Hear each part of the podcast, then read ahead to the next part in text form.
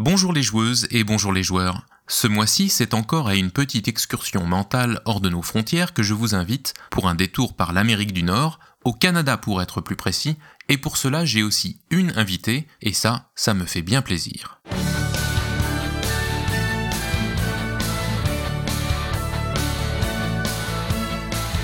Joueur d'ailleurs. Nous partons donc pour le Canada, un pays de 37 millions d'habitants, et comme d'habitude, je me demande combien il y a de joueurs parmi tous ces gens.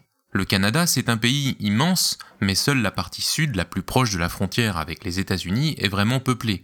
Quelques grands centres tels que Toronto, Montréal ou Vancouver, rassemblant une large fraction de la population, un petit tiers des habitants rien que pour ces trois villes. Côté jeu, si je vous demande de me citer des éditeurs canadiens, je parie que vous allez me dire le Scorpion masqué et Plan B en premier. Et si vous avez l'habitude de suivre l'actualité ludique sur YouTube, peut-être allez-vous penser à des chaînes telles que l'école du jeu ou à nos facétieux camarades de Etu Game, intronisés cette année maîtres de cérémonie pour la remise de l'As d'or au Festival de Cannes, excusez du peu. De là, votre esprit va glisser du côté de Montréal et vous allez vouloir aller faire un tour dans l'un des pubs ludiques du Randolph, ou bien au colonel Moutarde. Bref, si je parle à votre cœur de joueur du Canada, vous, vous allez penser au Québec. Et oui, il faut bien le reconnaître, nous avons une tendresse toute particulière pour nos cousins de Nouvelle-France et leur accent irrépressiblement charmant. Mais n'oublions pas les Canadiens anglophones pour autant. Si vous étiez à Toronto, c'est plutôt chez Snakes and Lattes que vous iriez jouer, peut-être à un jeu Roxley Games d'ailleurs. L'éditeur basé à Calgary est connu ces dernières années pour avoir sorti Santorini de Gordon Hamilton, lui aussi originaire de Calgary, et la nouvelle version de Brass, le classique de Martin Wallace. Il y a certes d'autres maisons d'édition au Canada, mais je vous avouerai qu'à part celles déjà citées, aucune d'entre elles ne m'était connue dans les listes que j'ai pu voir ici ou là. Vous pouvez vous insurger dans les commentaires si je commets ici un quelconque oubli grossier. Par contre, j'ai appris que Panda Games, le manufacturier de jeux de société, est une entreprise originaire de Vancouver, même si les usines de production sont bel et bien situées en Chine. Citons aussi quelques auteurs. J'ai parlé de l'auteur de Santorini, mais il y a beaucoup plus de chances que vous pensiez à Eric Lang, l'auteur de Blood Rage, Rising Sun et autres, si je vous demande de me citer un auteur de jeu canadien. Moins connus sans doute, les deux auteurs de Sagrada, Adrian Adamescu et Daryl Andrews, viennent de l'Ontario, tout comme Christopher Chung, l'auteur de Lanterne, un jeu de pose de tuiles dont vous vous rappelez peut-être. Quant à mon invité pour ce numéro, il s'agit d'une personnalité de la scène ludique, canadienne de son état donc, mais également très présente aux États-Unis voisins. YouTubeuse, podcasteuse, un look affirmé et souvent l'envie de chanter, j'ai eu le plaisir de rencontrer Mandy Hutchinson à Essen fin octobre 2019. Comme vous allez l'entendre, nous avons parlé d'elle en tant que joueuse, en tant que canadienne, mais aussi et peut-être surtout en tant que femme dans un milieu ludique toujours dominé par le public masculin. Voici donc l'interview de Mandy Hutchinson. Bonjour les joueuses et bonjour les joueurs. Le bruit que vous entendez euh, peut-être autour de moi, c'est le bruit du salon de Essen. Nous sommes en octobre 2019 et je suis en compagnie de Mandy Hutchinson sur euh, le stand de The Dice Tower. Mandy, bonjour, merci de nous donner un petit peu de ton temps. Pour ceux qui ne te connaissent pas encore, est-ce que tu pourrais te présenter en quelques mots et nous dire de quelle façon tu es impliqué dans le milieu du, jeu de société? Bonjour tout le monde, je m'appelle Mandy Hutchinson. On me connaît aussi sous le pseudo de Board Gaming Pinup Girl. Oh là, j'ai fait tellement de choses. En ce moment, je suis avec l'équipe de Dice Tower. Je réalise le podcast avec Suzanne Sheldon. J'ai aussi ma propre chaîne, To Die for Games, avec deux autres personnes à Ottawa, au Canada, Stéphane Lebeau et Tracy Tillman. Nous faisons des critiques et des explications de jeux. Je joue depuis longtemps en famille, depuis que je suis enfant. On a toujours fait ça. Et je suis aussi enseignante, j'utilise les jeux dans ma classe. Ça fait pas mal de temps que je suis dans le milieu du jeu. Euh, bah, justement, ma, question allait te demander quels sont tes, premiers souvenirs de, joueuse? Euh, quand est-ce que tu as commencé à t'intéresser aux jeux de société? Okay, that's a great question. So, uh, it was ah, C'est une très bonne uh, question. Pour nous, c'était toujours du temps passé en famille. En famille, on mangeait toujours tous ensemble et on jouait ensemble aussi. Des jeux comme les échecs, très populaires dans ma famille, les dames aussi, et des petits jeux aussi comme Sorry. Et au Canada, on a aussi Frustration. Je crois que ça s'appelle Trouble en Europe. Tout toutes sortes de jeux. Ça n'avait pas vraiment d'importance. L'essentiel, c'était de se retrouver ensemble. Et puis, on est passé à des jeux plus modernes, comme Évidemment, on a tous joué au Monopoly aussi, et ainsi de suite. Mais c'était une manière d'être tous ensemble en famille. Et ça a toujours été très, très important. Alors, euh, je ne l'ai peut-être pas précisé, mais tu es canadienne. Euh, le Canada, c'est un pays que je ne connais pas bien sur le, plan ludique. Euh, en France, on connaît bien des éditeurs tels que Plan B, Le Scorpion Masqué aussi surtout. Mais est-ce qu'il y a d'autres acteurs importants au Canada? This is horrible that I'm going to say this. So let me start off by saying, euh, je parle français un petit peu. Euh, donc pour ce, cette entrevue, euh, euh, je veux euh, parler en anglais. I just didn't want any ideas to be misconstrued, but je voulais être sûr que mes idées soient bien comprises. Au Canada, on est bilingue, on parle deux langues. Alors pour ceux d'entre vous qui se demandent, hé hey, Mandy, tu parles français? Oui, mais je n'ai pas eu le temps de me préparer et je voulais être sûr de dire les choses correctement. C'est vraiment affreux, mais je n'arrive pas à en trouver d'autres au Canada. C'est une question vraiment difficile. On a des branches de certains éditeurs comme Yellow, Matago. Scorpion Masqué, c'est un éditeur avec lequel je travaille souvent. Une des personnes impliquées vient du Canada. Je travaille aussi beaucoup avec Asmodée, mais ce sont des branches locales d'éditeurs français ou d'ailleurs. Mais spécifiquement canadien, je n'en vois pas. Non, je suis une horrible Canadienne. Au Canada, je n'aime pas dire ça, mais il y a vraiment une distinction entre les communautés ludiques anglophones et francophones. Les deux sont très bien, je trouve que ça joue beaucoup au Québec ou dans les régions francophones en Ontario. La communauté anglophone aussi, j'essaie de faire en sorte que les deux se rapprochent. D'ailleurs, bientôt, on a un festival Ludo Outaouais. Je laisse ça au passage, j'y serai et les deux communautés s'y rencontreront.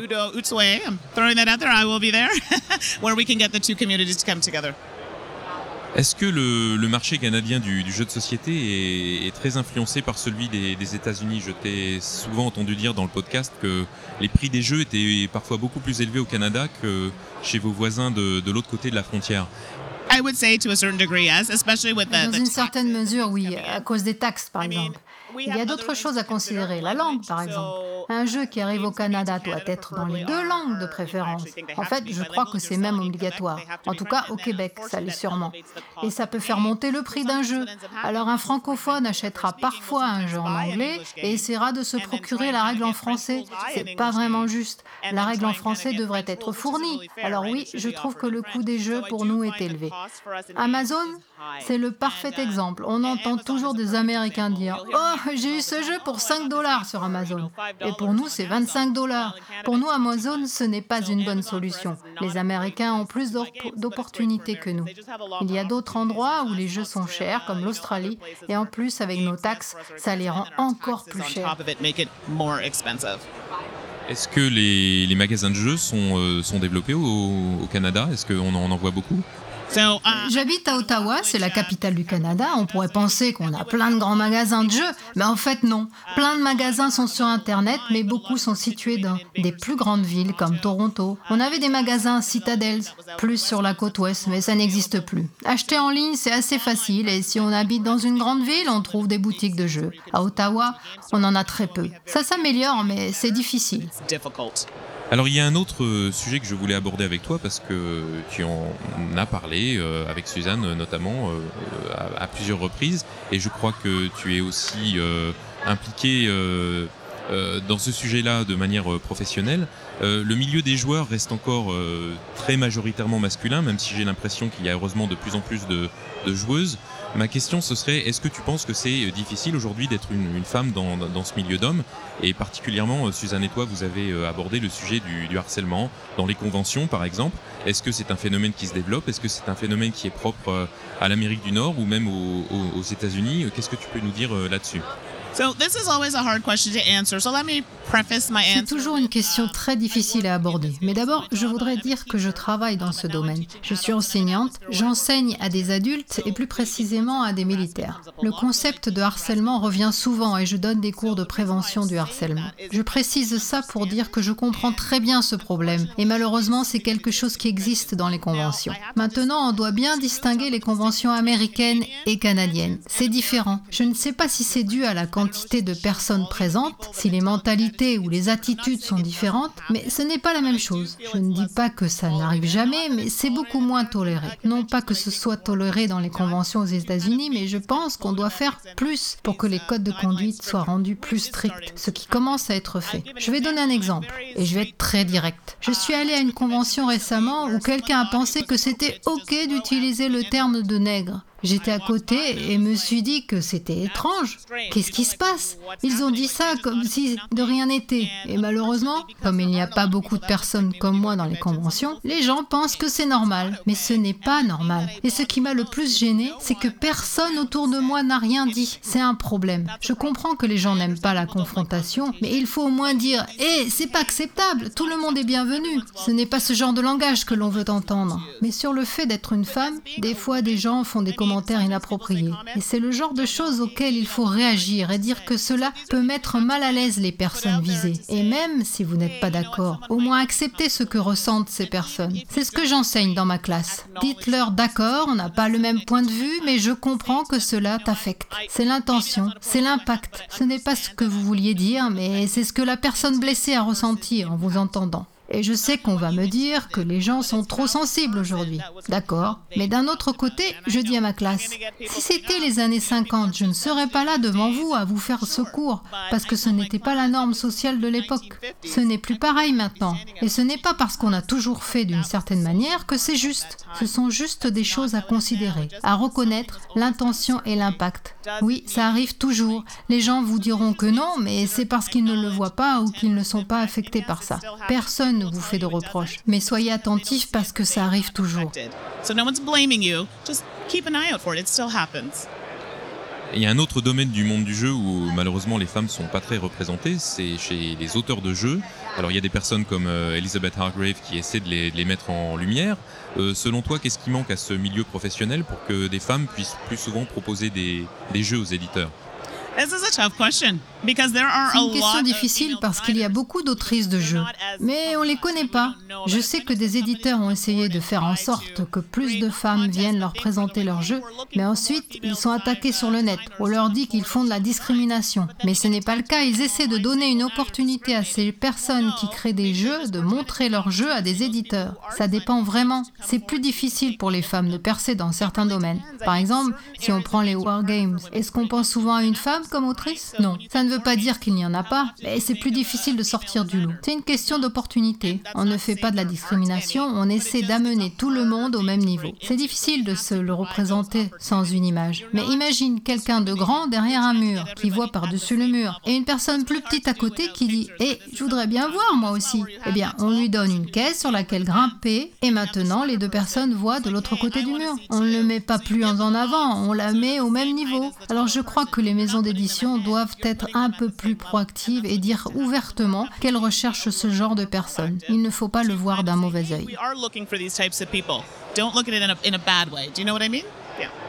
Euh, pour finir, j'ai une question euh, un petit peu plus personnelle, ma question euh, fil rouge. Est-ce que tu pourrais choisir un, jeu et nous raconter une anecdote, un souvenir qui, qui se rapporte à ce jeu?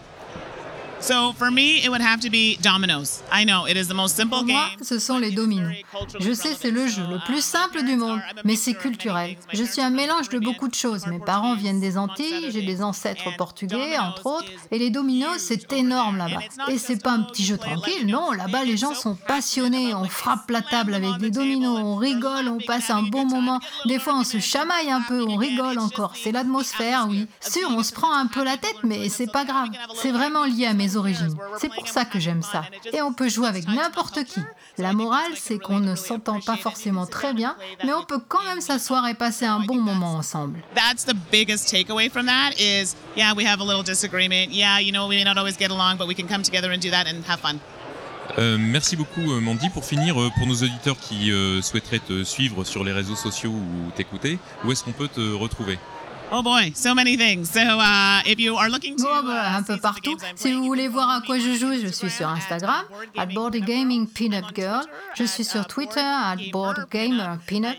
Et sur The Dice Tower. Vous pouvez m'écrire à Mandy, Mandy avec un i, at dicetower.com. Je voulais aussi dire qu'à l'avenir, future, euh, j'espère que je puisse beaucoup de cont content en français. On n'est pas très chaud parce que je because suis la seule à parler un peu français, speak mais French, on verra. But I think that's okay, right? Merci beaucoup euh, Mandy et donc bah, bon salon puisque nous sommes euh, à Essen. Voilà pour cette interview de Mandy Hutchinson du podcast The Dice Tower. Comme elle le disait lors de cette entrevue, même si ces histoires de harcèlement vous paraissent lointaines d'un point de vue personnel, ne vous dites pas qu'elles ne vous concernent pas. Nous avons la chance d'avoir un hobby que n'importe qui peut apprécier, alors faisons en sorte que tout un chacun se sente toujours bienvenu à une table de jeu et ne tolérons pas certains comportements ou certaines paroles. Me voilà bien revendicatif.